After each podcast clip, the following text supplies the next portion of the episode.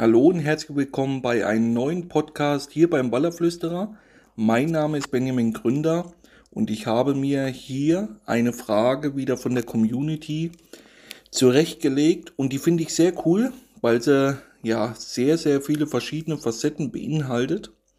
Und ich möchte es mal ganz grob unter den großen Deckmantel Catcare zusammenfassen. Und zwar habe ich dazu verschiedene Anfragen bekommen über Instagram und der Niklas zum Beispiel hat mir geschrieben, ich habe eine Frage, die man eventuell kurz in einem Podcast besprechen könnte. Es geht bei meiner Frage um das Thema Verletzungen bei Wallern. Bei welchen Arten von Verletzungen sollte man den Fisch nicht wieder zurücksetzen? Gibt es Unterschiede zu kleinen und großen Wallern bei Verletzungen? Hast du schon mal einmal einen Fisch entnommen, weil er Verletzungen erkannt, also weil er verletzt war? Oder bei anderen Angler dieser zu Schaden kam? Und was empfiehlst du zur Verletzungsminimierung bei Anglern?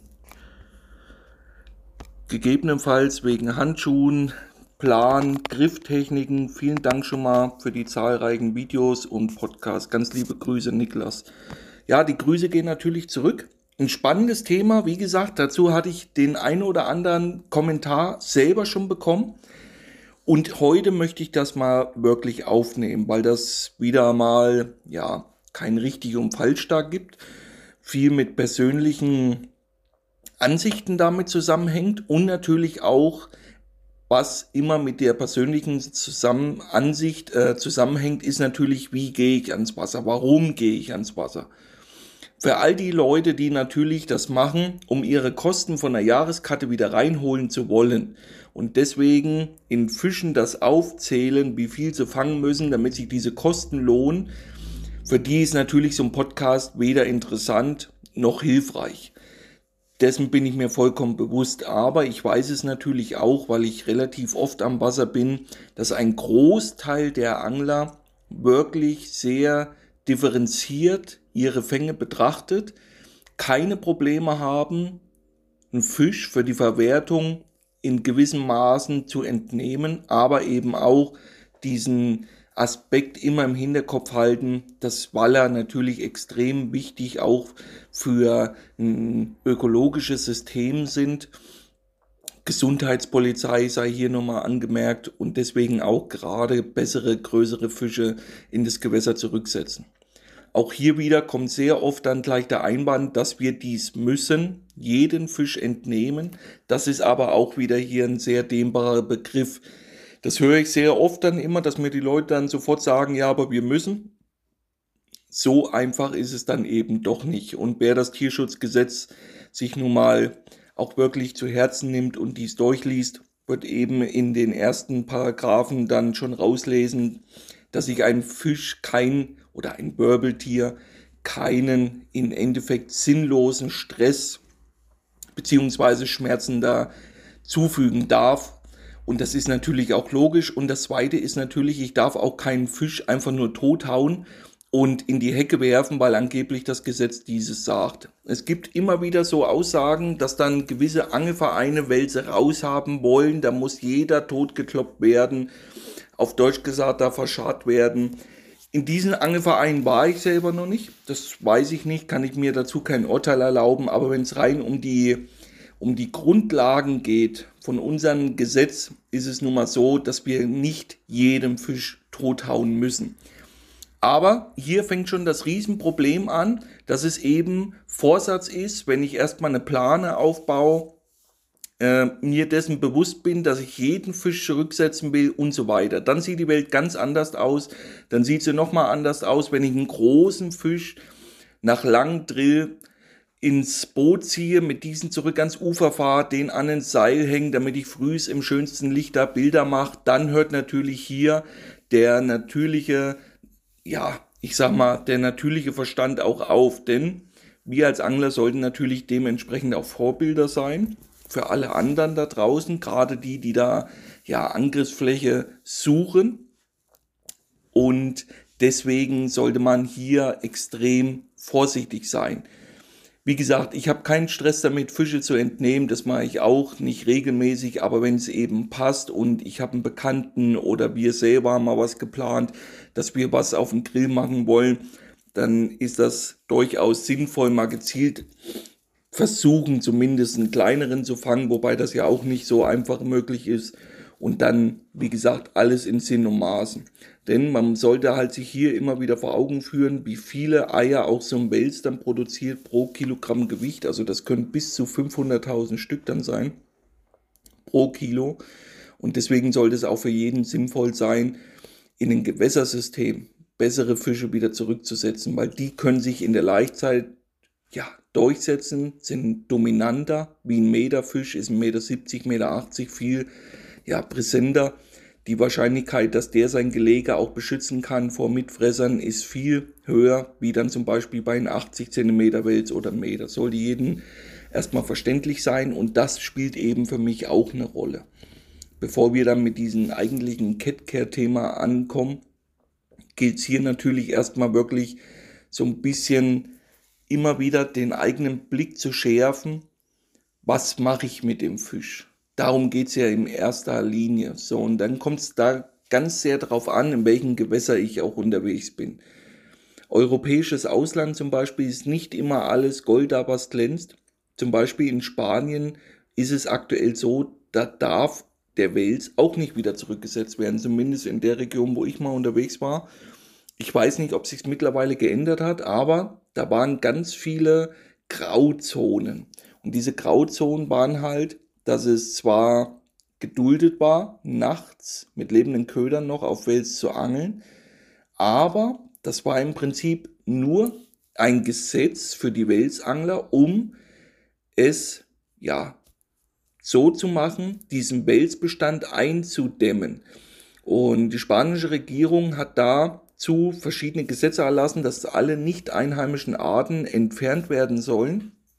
Unter anderem zählt dazu auch der Schilfbewuchs. Das fand ich sehr interessant, weil ich kenne hier einige Ecken vom Ebro, die sind kilometerweit mit Schilf gesäumt und dann kommt jemand auf die Idee und sagt, das ist eine nicht einheimische Art, auch die muss entfernt werden. Da bin ich gespannt, wie sie das umsetzen wollen und natürlich auch hier, die wollen dann die Walle raus haben, wenn eine Kontrolle kommt und man fängt gerade ein, soll der abgeschlagen werden. Ich hatte auch Gäste, die selber frühs noch einen Fisch am Seil hatten. Auch dieser musste dann abgeschlagen werden und es gab eine Strafe. Wie gesagt, hierzu ändern sich natürlich Gesetze. Das muss man dann immer im Auge behalten, wie das gerade vor Ort ist. Und natürlich, die Länder sind groß. Nur weil das eine in der jeweiligen Region gilt, heißt das noch lange nicht, dass das woanders auch noch so ist. Zum Beispiel war ich jetzt ganz aktuell in Frankreich unterwegs, habe dann relativ guten Kontakt äh, zu Leuten, die da leben. Und dort ist es so, es gibt mittlerweile viele Regionen oder einige, wo der Welt zurückgesetzt werden muss ab einer gewissen Größe. Absolut hier empfehlenswert und die Franzosen sind uns da in vielerlei Hinsicht wirklich da voraus, was es dann heißt, äh, wirklich mit so einem bioökologischen System dann umzugehen, das einzuschätzen und eben nicht alles da zu beschneiden. Also da gibt es sinnvolle Gesetze, keine Frage. Es gibt natürlich auch wie immer, es gibt Sachen, die kann ich nicht so ganz nachvollziehen, aber das ist dann halt so. Aber generell gibt es schon gewisse Regionen, wo Fische ab einer gewissen Größe zurückgesetzt werden müssen. Und hier ist natürlich immer wieder der Hintergedanke dabei, dass wir uns die Bestände selber erhalten, ohne diese nachsetzen zu müssen. Also von daher das Erste, was hierbei wirklich wichtig ist, wenn wir ans Wasser gehen, ich muss natürlich auf der einen Seite weitgerecht angeln, das heißt, meine Montagen, aber auch mein Angelplatz sollte natürlich dann immer oder meine Vorgehensweise ist vielleicht besser ausgedrückt so ausgelegt sein, dass ich auch den Fisch fangen kann.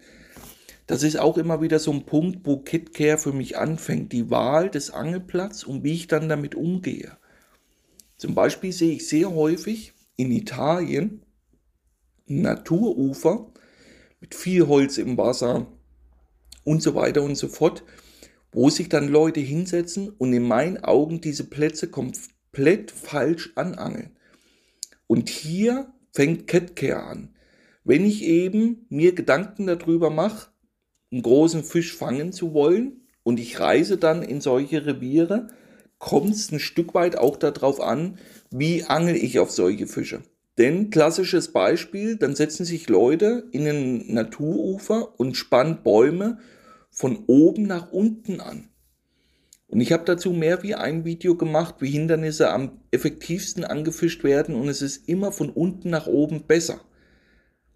So, und das hängt zum Beispiel damit zusammen, wenn ich einen Baum anspanne, also wirklich mit der Topwater-Montage und ein Baum liegt im Wasser und ich nutze diesen und mache meinen Ausleger von unten nach oben, das heißt gegen die Strömung und spanne da meinen Köderfisch sollte jeden einleuchten, egal ob der Fisch ein Meter ist oder zwei Meter, dass die Fluchtrichtung automatisch in das Holz geschieht. Automatisch, weil der nur gegen den Druck von der Rute schwimmt und sich mit der Strömung abtreiben lässt, beziehungsweise dessen Fluchtrichtung ist immer gleich und das ist stromab.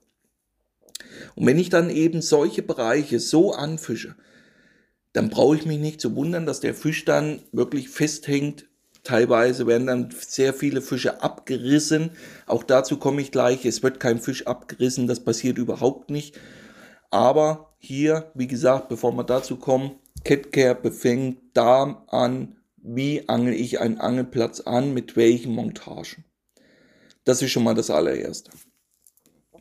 So, wenn ihr solche Bereiche dann befischen wollt, dann ist es eher sinnvoll, diesen Baum zu nutzen, um eure Schnur darüber umzulenken und zum Beispiel flussab U-Posen zu setzen, diese Bäume zu nutzen und die U-Posen direkt hinter diesem versunkenen Baum zu präsentieren und die Schnur dann direkt über den Baum umzulenken zu eurem Platz. Warum ist das auf einmal anders? Das ist relativ einfach, weil der Fisch flussab flüchtet weg von diesem Baum. Und deswegen setze ich mich immer, oder ich versuche zumindest mittig in solchen hindernisreichen Gebieten zu fischen, damit ich von unten mindestens zwei, drei Montagen quasi flussauf spannen kann. Meistens dann Topboarder und drei Routen flussab über die Hindernisse dann meistens Unterwasserposen. Und so habe ich sehr viel zu, egal wie die Fische ziehen. Und wie gesagt, wenn von oben ein Biss kommt, kommt mir der Fisch entgegen, die Schnur hängt durch die hängt durch, da nehme ich sogar mittlerweile sehr häufig einen Tick dünnere Reißleine, damit er schneller von dem Baum abreißt. Und in dem Moment, wo der Fisch keinen Druck hat, passiert sogar sehr oft Folgendes. Er legt sich einfach ab. Mehr wie einmal schon passiert, gerade dann so Spätherbst oder zeitiges Frühjahr, wenn man dann doch sich nochmal was anziehen muss, eine Hose, eine Jacke, ist man dann doch nicht so schnell an der Route wie jetzt im Hochsommer, wo man nur in der kurzen Hose auf der Liege verweilt. Und da ist mir das so oft aufgefallen, dass gerade bessere Fische nach dem Biss, wenn die Schnur dann zusammenfällt, flussauf, einfach sich hinter dem Baum ablegen und der eigentliche Drill dann erst beginnt, wenn ich mit dem Schlauchboot drüber bin. Mehr wie einmal passiert und wie gesagt, das sind alles Gedankengänge, die gehören zu Catcare dazu. Das nächste natürlich die Montagewahl. Hier macht uns selber die Natur schon sehr oft, ja, weist die uns auf gewisse Sachen hin, dass es eben mehr wie sinnvoll sein kann, angepasste Haken zu fischen.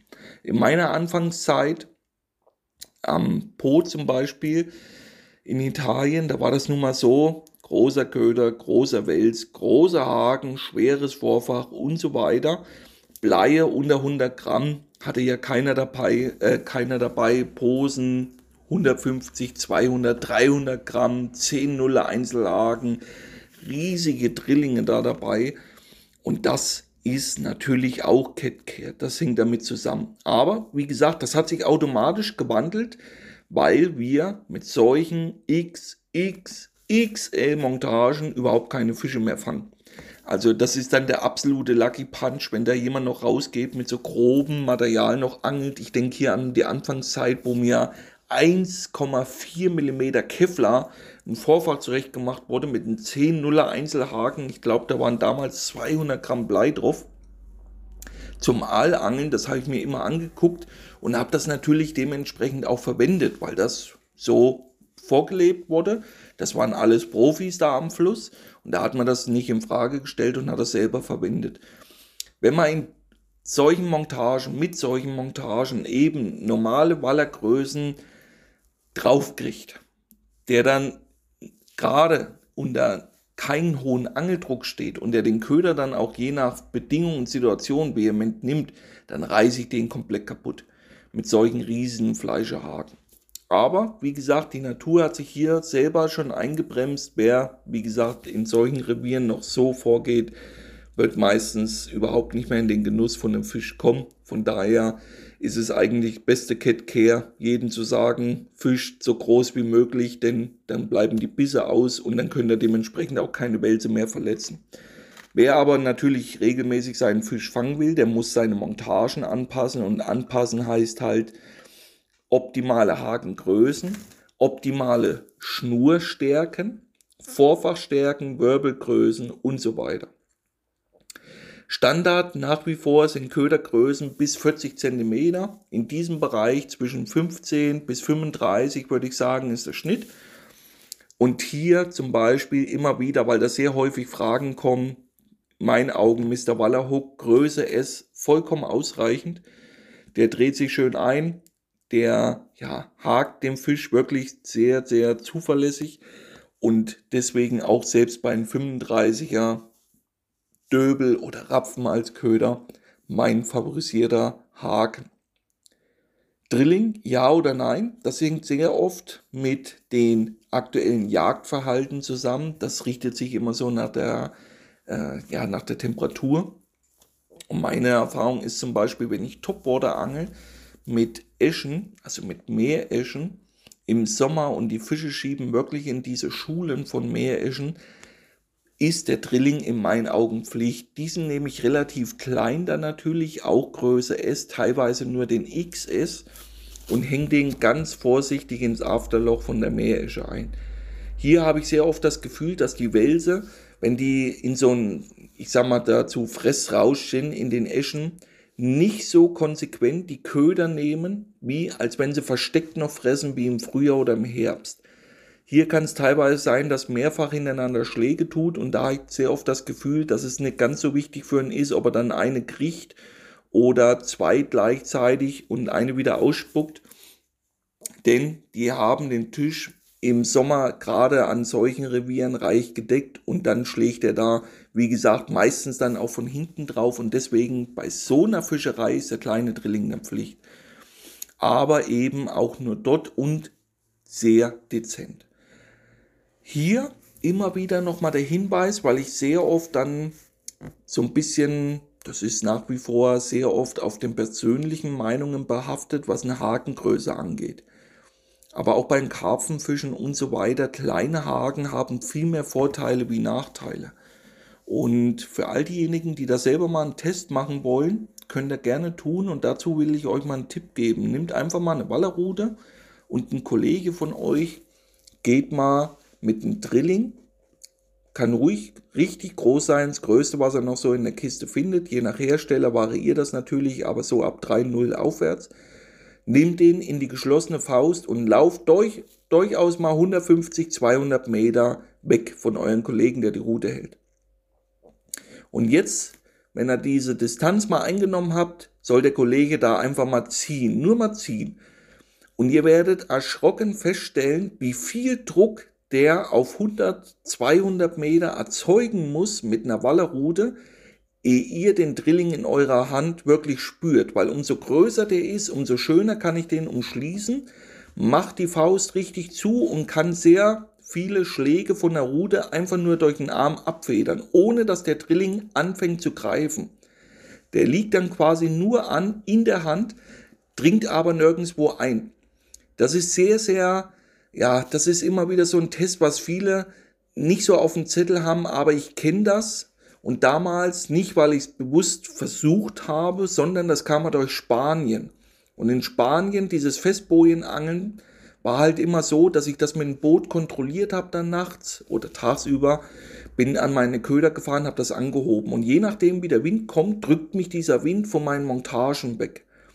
Und ich habe das schon mehr wie einmal gehabt, dass ich wirklich mich mit einem 4,80 Meter Boot mit 25 PS über den Drilling an der Boje festgehalten habe. Das ist natürlich nicht zur Nachahmung empfohlen, aber hier ist mir erstmal aufgefallen, dass ich da zwei Gäste am Ufer habe, denen ist das noch nicht mal aufgefallen. Da hat mich der Wind weggedrückt, das Boot dann seitlich geschoben und da ist mir das aufgefallen, wie leicht ich so einen großen Drilling in der Hand umschließen kann, dass ich mich einfach nur festhalte. Da ist mir das damals wirklich wie Schuppen von den Augen gefallen, wie schlecht so ein Haken greift. Und das war halt damals dieses klassische Spanienangeln noch am Stausee. Festbojen, große Köder, große Haken. Es hat einmal Kling gemacht, der, der, der Köder war weg und ich hing dann zehn Minuten später mit meinem Boot und habe da ja wirklich versucht, den Drilling wieder loszuwerden, weil so einfach kann ich die Hand dann auch nicht öffnen, weil da natürlich Spannung drauf ist. Das sind alles so Sachen.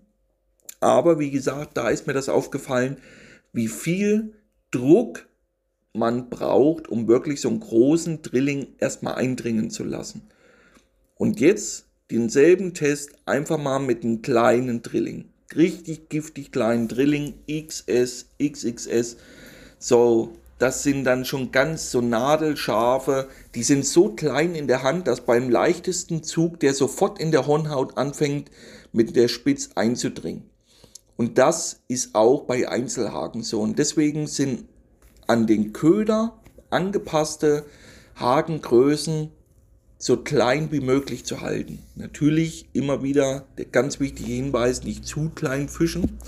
Der Haken muss natürlich auch ein Stück weit irgendwo noch greifen können, aber so ein kleiner giftiger Haken, wie gesagt, Mr. Wallerhook Größe S, mein favorisiertes Modell, der greift eben viel leichter und dreht im Fischmaul wie dann ein XL-Modell.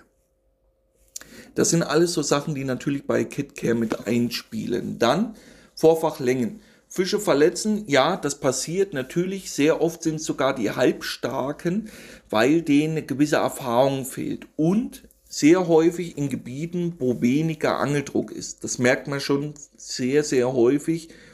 Gerade so im, im Jahresverlauf, wenn der Vieh geangelt wurde vor mir, dass die Fische schon ein Stück weit dann mit Montagen anders umgehen. Aber in den meisten Gewässern haben wir diesen Angeldruck nicht und da kann es durchaus sein, dass ich einen Meter 80 fange, der sauber im Maulwinkel gehakt ist, legt die Rute nach und auf einmal kommt eine Stunde später ein Meter Fisch, der den Haken komplett geschluckt hat.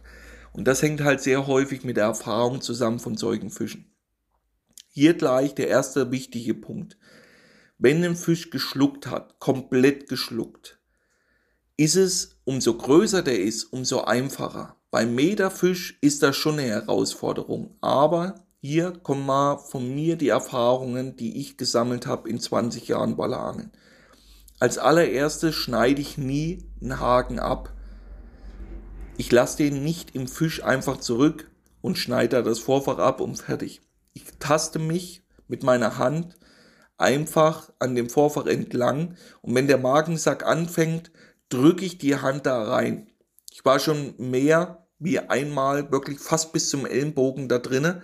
Das ist natürlich auch ein Stück weit äh, viel wie immer mit Erfahrungen verbunden, aber so kann ich es wirklich schaffen, mehr wie einem Fisch da auf Deutsch gesagt zu retten. Denn ich kann mir nicht vorstellen, dass selbst wenn ich den Haken abgeschnitten habe und ich setze diesen Fisch zurück, dass der damit dauerhaft überlebt.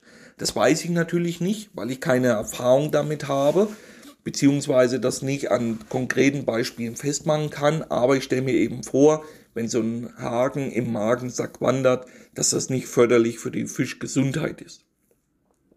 Und umso größer der Fisch ist, ab 1,30 Meter passiert da eigentlich gar nichts. Das geht relativ einfach. Also wie gesagt, ihr fahrt mit euren Fingern an der gespannten Vorfachschnur entlang drückt dann richtig in diesen Magensack eure Hand hinein und wenn ihr dann den Haken habt, umklammert ihr diesen und drückt leicht nach innen. Ganz wichtig, nicht nach außen rausziehen, weil dann reißt ihr diesen Magensack auf, sondern drückt den Haken nach innen. Merkt ihr dann schön und dann umklammert ihr diesen mit der eurer ganzen Hand, mit der Faust und zieht das wieder raus und fertig. Und da kann ich ganz viele Beispiele anführen, wo ich dann den Fisch noch am Seil hatte bis zum nächsten Morgen und der war topfit. Das hat ihn überhaupt nicht gestört. Das nächste ist, verletzte Fische im Schlauchboot, die bluten wie abgeschlagen. Passiert sehr, sehr häufig, wenn die auf den Kiembogen hängen. Die Kiembögen sind extrem durchblutet und es passiert gerade mit Drillingen sehr häufig, dass der hintere Haken an diesem Kiembogen irgendwo hängt. Sehr, sehr häufig, auch mehr wie einmal, dass dieses passiert und dann mache ich nichts anderes, wie dem Fisch ans Seil und sofort wieder raus. Und sobald er im Wasser ist, hört die Blutung sofort auf. Da kommt Wasserdruck drauf, das hemmt, das dauert vielleicht eine Minute, maximal zwei Minuten und dann hört die Blutung auf und dann lasse ich den am Seil wieder erholen und machen dann ab und lassen schwimmen. Auch das habe ich ganz oft gehabt.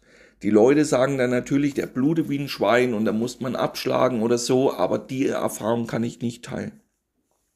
Hier gleich kommen wir mal zum Thema, was nach wie vor sehr umstritten ist und da kommt immer wieder Streit auf, obwohl es in meinen Augen wirklich sinnlos ist. Aber ich weiß es eben durch die Videos bei Zack Fishing und so weiter, dass es viele Leute da draußen gibt, die dann sagen, Anleihen geht gar nicht. Ich frage mich dann immer, wie man erstens mal auf solche Aussagen kommt und was mir diese Leute damit sagen wollen. Das würde mich mal immer interessieren. Ihr könnt das gerne tun, wenn ihr Kontakt mit mir aufnehmen wollt, einfach über Instagram, das ist der kürzeste und direkteste Weg, da findet ihr mein Profil. Schreibt mir mal gerne dazu eure Meinung. Aber ich habe hier ein konkretes Beispiel im Kopf und das war die Wintertour Dezember vergangenen Jahres.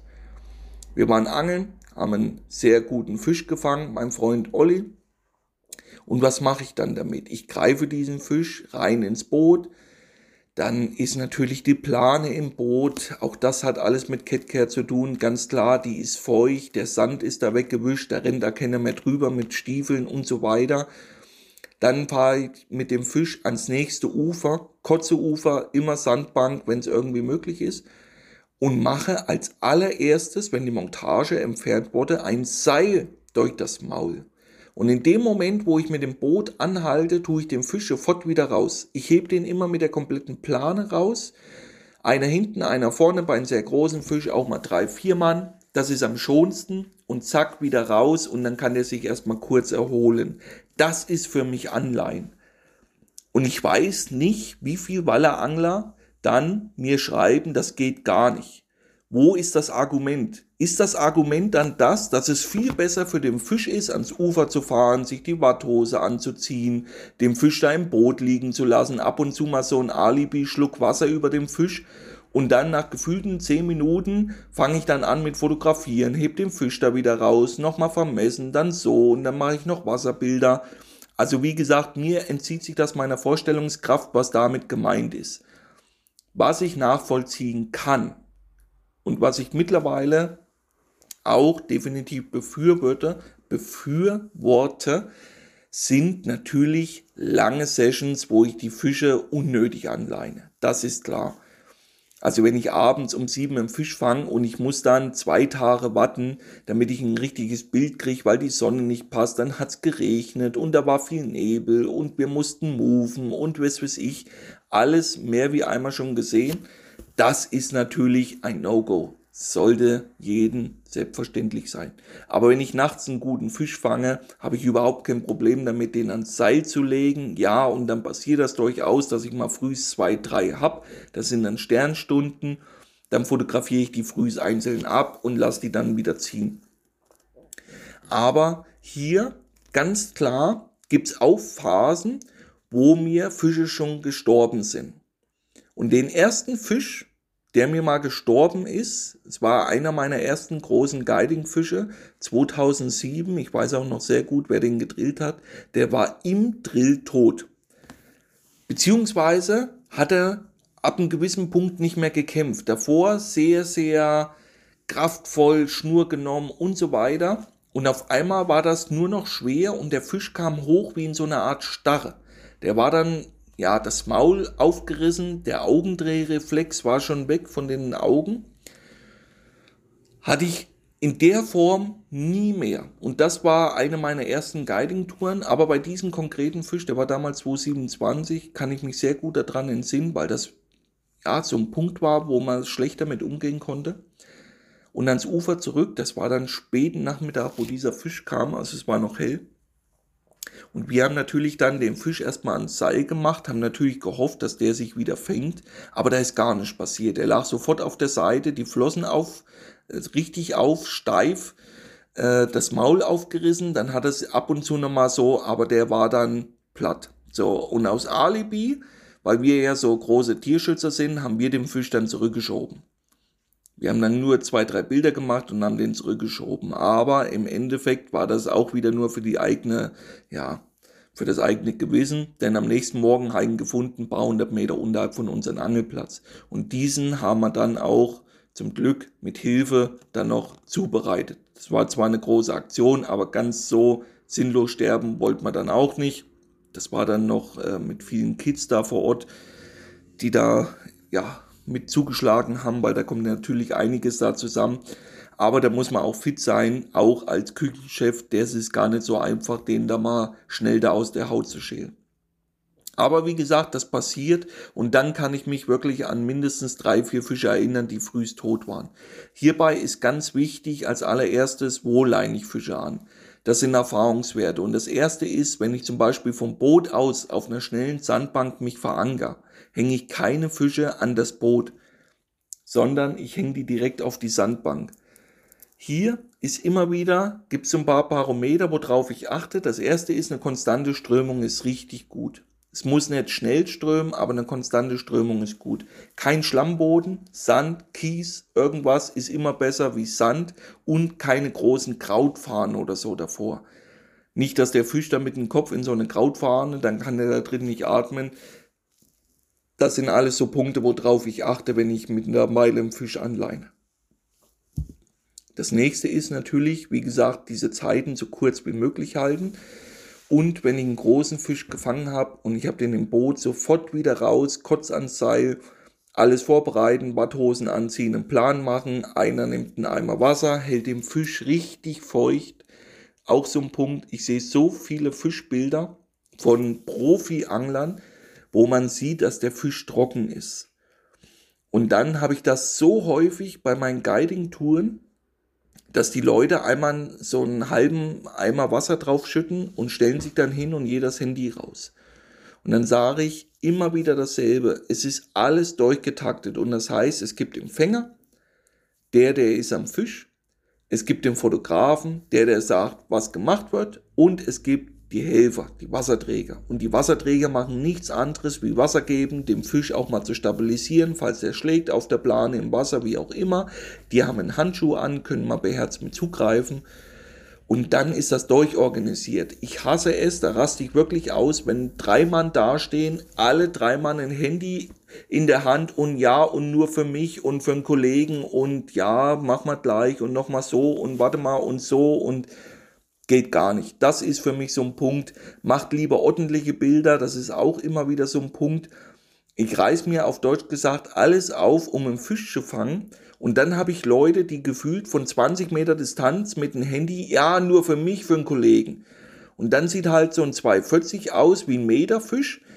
Krumm und schief, teilweise noch der Fänger nicht drauf, wie auch immer. Und dann wird das verschickt. Und in dem Moment ist der Fisch hat er seine Wertigkeit sehr oft verloren, weil dann wird irgendwie geschrieben 2,39 und was weiß ich. Und dann, wenn ich die Bilder mache, heißt es auf einmal, oh, und der sieht ja so groß aus, so Monster. Ich reiße mir den Arsch auf, um einen großen Fisch zu fangen und dann wird der Scheiße fotografiert. Ich weiß gar nicht, wie das zusammenhängt. Ich angle ja für meine Erinnerungen, Emotionen, das ist ja dieser innere Antrieb, den jeder ein bisschen anders definiert und nichts anderes in unseren Köpfen ist ja diese Version, was wir im Kopf haben, durch Bilder, durch Videos zu unterlegen, zu untermauern, auch heute noch in 20 Jahren. Und wenn ich so viel Gas gegeben habe am Wasser, um diesen Fisch überhaupt zu fangen, dann ist es in meinen Augen genau das, was am wichtigsten ist, diesen Fisch dann auch so zu präsentieren, dass er mir diesen Weg zu ihm widerspiegelt. Und das schaffe ich eben nur mit wirklich aussagekräftigen Bildern, die Emotionen transportieren, die die Fischgröße transportieren. Natürlich nicht mit einem Weitwinkel, da gibt's ja auch manche Spezialisten oder auf der GoPro, der mit 1,80 Meter auch cool aussieht. Nein, das meine ich nicht. Aber ich meine darauf achten auf Winkel vom Fisch. Ich meine da darauf zu achten, dass ich eben, ich sage dazu immer russische Bilder, ohne jetzt den russischen Kameraden dazu nahe treten zu wollen, aber so Leute 50, 60-Jährige in einer Badehose, die dann so knietief im Wasser stehen und den so hochreißen, die Bierwampe da rausguckt. Also das mache ich nicht. Das ist für mich kein aussagekräftiges Bild, was eine Emotion transportiert. Da ist der Fisch dann nicht im Vordergrund und das ist das, was ich auch meine. Und das hängt auch für mich mit KitKat zusammen. Das ist durchorganisiert und da hat jeder seinen Platz, jeder seine Arbeit und dann ist das Ergebnis für alle zufriedenstellend. Und das ist auch immer wieder so ein Punkt. Natürlich habe ich dann viele Leute, die sagen, das Fotografieren ist teilweise schwieriger wie der Fisch fangen. Das ist natürlich Quatsch, weil die Leute, die mir das dann sagen, haben nicht diesen Nervenkrieg miterlebt, den ich durchlebe, wenn ich mich frage, welche Strategien verfolge ich, welche Plätze wähle ich, welche Montagen, welche Köder und, und, und. Die Leute sitzen dann da, drillen und ich sage dann zu denen, jetzt stell dich nicht so an, stell mal das Knie so hin, das Knie weg, die Hände dort weg, da dies, da das, mach mal die Augen auf, zieh die Mütze nicht so ins Gesicht und, und, und. Und dann kriege ich sehr oft so einen Spruch gedrückt, das ist natürlich Käse. Aber wenn das dann im Kasten ist, habe ich noch nie, noch nie einen gehabt, der mir dann gesagt hat, das hat sich nicht gelohnt.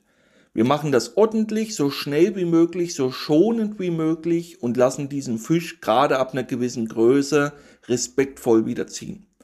Und alle Punkte eben, die da mit reinspielen, mit Catcare, auch Verletzungen, die die Fische, gerade jetzt wieder im Mai, brutal, die sind blutig aufgebissen. Es gibt ja ganz viele Karpfenangler, die dann so Wundermittelchen dabei haben und so. Habe ich noch nie probiert, fehlt mir die Erfahrung. Kann ich euch nicht sagen. Was mir nur immer wieder auffällt, ich finde dann keine toten Fische, die solche heftigen Verletzungen überhaupt haben. Die meisten toten Fische, die dann angetrieben kommen, sehen gesund aus. Auch mittlere Größen, Meter 50, wie auch immer. Warum die dann gestorben ist, ist Interpretation. Das weiß man nicht. Aber sehr häufig kann man dann eben auch sagen, das ist durch das Fotografieren geschuldet. Dass die Leute sehr oft dort noch ein Bild und da und die Fisch trocken gehalten haben und dann auch so ein Punkt, einfach den Fisch nach dem Fotografieren in den Fluss wieder reingeschoben haben, weil sie das auch irgendwo mal gesehen haben. Auch so ein Punkt, das wird nicht gemacht. Es wird kein Fisch irgendwo hingeschoben. Der Fisch wird im Flachwasser einfach losgelassen. Ganz, ganz, ganz wichtig. Ich sehe das so häufig, dass in einer starken Strömung ein Fisch weggeschoben wird, wo man dann hinten das letzte Stück Schwanz dann noch anhebt, sich freut. Und da sehe ich schon in dem Moment, wo der bei 2,50 hinten am Schwanz ist, dass der Fisch kippt. Jetzt kippt der und dreht sich wie so eine Boje unter Wasser durch den Strömungsdruck weg. Der dreht sich und dreht sich und bleibt natürlich wo liegen an der Uferkante, die immer flacher wird. Und dann hängt er auf dem Rücken. Und wenn der angeschlagen ist, kann das reichen, dass der sich dadurch nicht mehr stabilisiert. Und deswegen wird ein Fisch nicht geschoben, sondern nur im Flachwasser stehen gelassen und erreicht vollkommen knietiefes Wasser. Und ich kenne so viele große Fische und groß muss hier nicht immer 2,70 sein oder 2,60, habe ich ja eh noch nicht gefangen sondern hier geht es wirklich auf eine normale Fischgröße, 1,80 Meter und so. Die setze ich da rein und lasse die einfach stehen. Und wenn ich merke, dass der fit ist, steht er dort. Die barteln meistens noch nach hinten, aber er kippt nicht, weil der Strömungsdruck nicht auf dem Fisch wirkt. Und dann bleiben die stehen. Und dann kann das durchaus sein, auch mehr wie einmal passiert, dass ein Fisch am nächsten Morgen noch da ist. Ich habe ganz viele Fische abends fotografiert, frühs aufgestanden, schiebt die Schlauchboot beiseite, liegt der Fisch da immer noch genauso. Baddeln immer noch nach hinten und erst dann, wo der uns mitkriegt, erschrickt er und schießt dann los. Von daher ganz wichtiger Punkt bei dem Thema Catcare, keine Fische nach dem Fotografieren einfach wieder reinschieben, sondern im Flachwasser stabilisieren lassen, nicht anfassen, braucht ihr nicht. Wenn er ein bisschen kippt oder so, einfach zwischen die Beine nehmen, dass er da gerade ausstabilisiert wird und dann macht er irgendwann die Flossen auf und saugt sich wieder an und dann liegen lassen. Nicht anfassen, ab und zu mal hingucken, ob es ihm gut geht und dann gehen auch die Kiembewegungen ganz langsam und dort einfach stehen lassen und irgendwann schwimmt er selber wieder weg. Immer wieder so ein Punkt, was mir sehr häufig auffällt in den Top-Revieren, dass das eben sehr häufig falsch gemacht wird. Und dann hat man das andere schon mal ganz kurz angesprochen. Dieses Cat Care fängt ja damit an, wie fische ich Angelplätze an. Und viele große Fische kommen nun mal in strukturreichen Revieren. Das können Buhnen sein, Naturufer, Hindernisse unter Wasser jeglicher Art, wo eben Fische sich zurückziehen und wo es sehr häufig sehr interessant ist, diese zu befischen. Jeder, der das tut, muss sich darüber im Klaren sein, dass der Fisch irgendwo hängen bleiben kann. Und auch hier wieder, nicht weil er gezielt da rein schwimmt. Ich höre sehr oft nach wie vor diesen Irrglaube, dass große Fische sich in Hindernisse zurückziehen. Das ist der größte Blödsinn. Es schwimmt kein Fisch in ein Hindernis nach einem Biss mit dem Hintergedanken, zum Glück liegt da ein Baum, da reiße ich jetzt die Schnur ab, dann schwimme ich mit meinen Haken da in der Fresse umher, zum Glück liegt dort der Baum. Das macht der Fisch nicht. Wir haben nur immer wieder das Problem, dass die Leute, gerade wenn es ein besserer Fisch ist, Nerven bekommen, anfangen rumzuzerren und sehen dann zum Beispiel ein Hindernis im Wasser, ein großer Baum und was macht jeder? Es wird gezerrt wie ein Mann, um den Fisch von dort wegzuzerren. Und umso größer der Fisch ist, umso mehr setzt er dann sein eigenes Körpergewicht ein, seine ganzen Kraftreserven und schwimmt gegen den Druck vom Angler nicht, um in den Baum zu schwimmen, sondern nur um die Richtung zu ändern. Ganz, ganz einfach. Und immer wieder hierbei, macht einfach für euch selber den Test.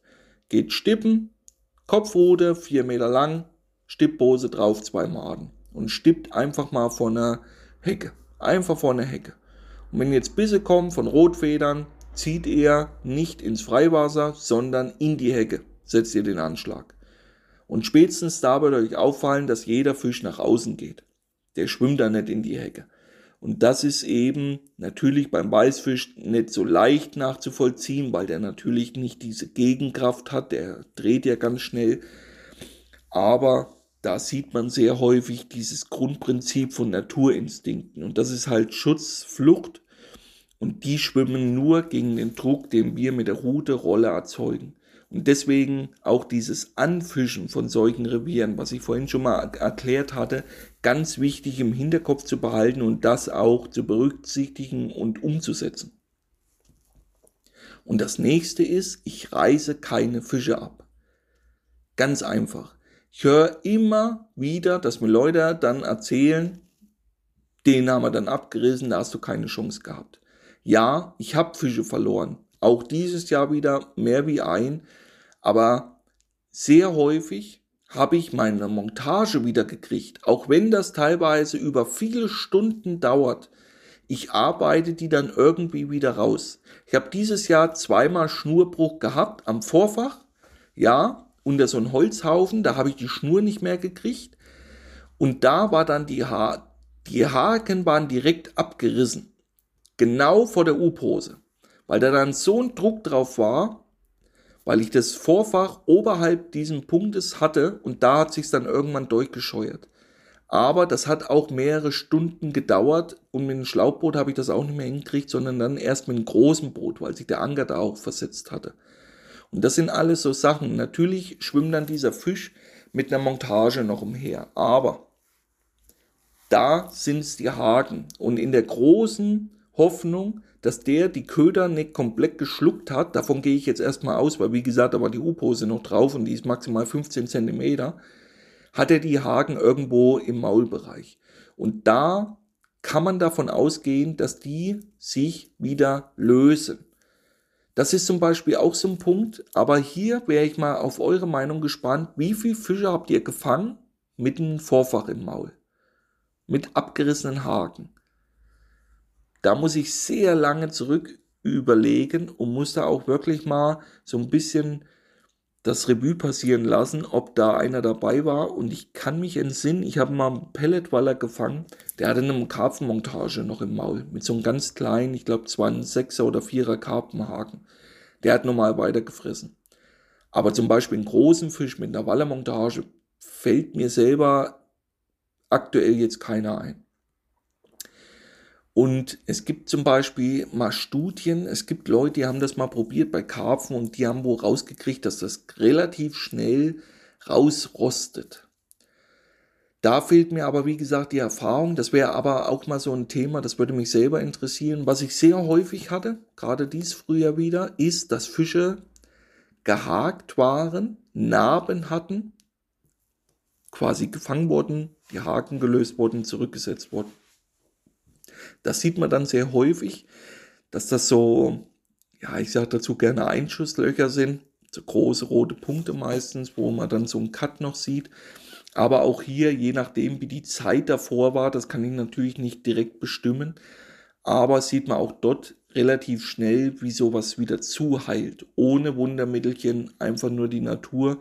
Und ich glaube, gerade die Fische sind viel, viel robuster, wie die meisten von uns denken. Ich denke hier immer sehr oft an die Laichzeit, wenn man da teilweise mal einen Einblick dafür bekommt, wie die sich untereinander verbeißen. Die sehen dann wirklich böse aus, wie als ob man versucht mit einem Messer den abzustechen. Hautfetzen hängen da runter.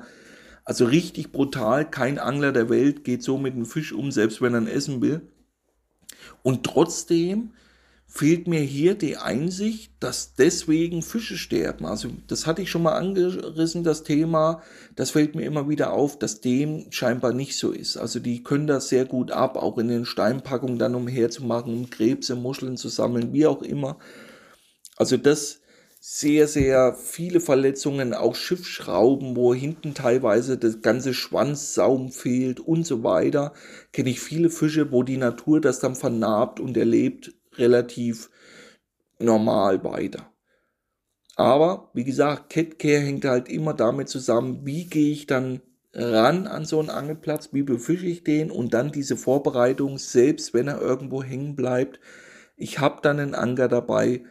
Auch hierzu schaut einfach bei Zack Fishing Wales mal 400 Pfund Waller dank riskanter Rettungsaktion. Das ist mal so ein Film, wo ich mal die Kamera draufgehalten habe. Passiert mehr wie einmal, nicht die Fischgrößen, aber die Vorgehensweisen mit diesen Anker.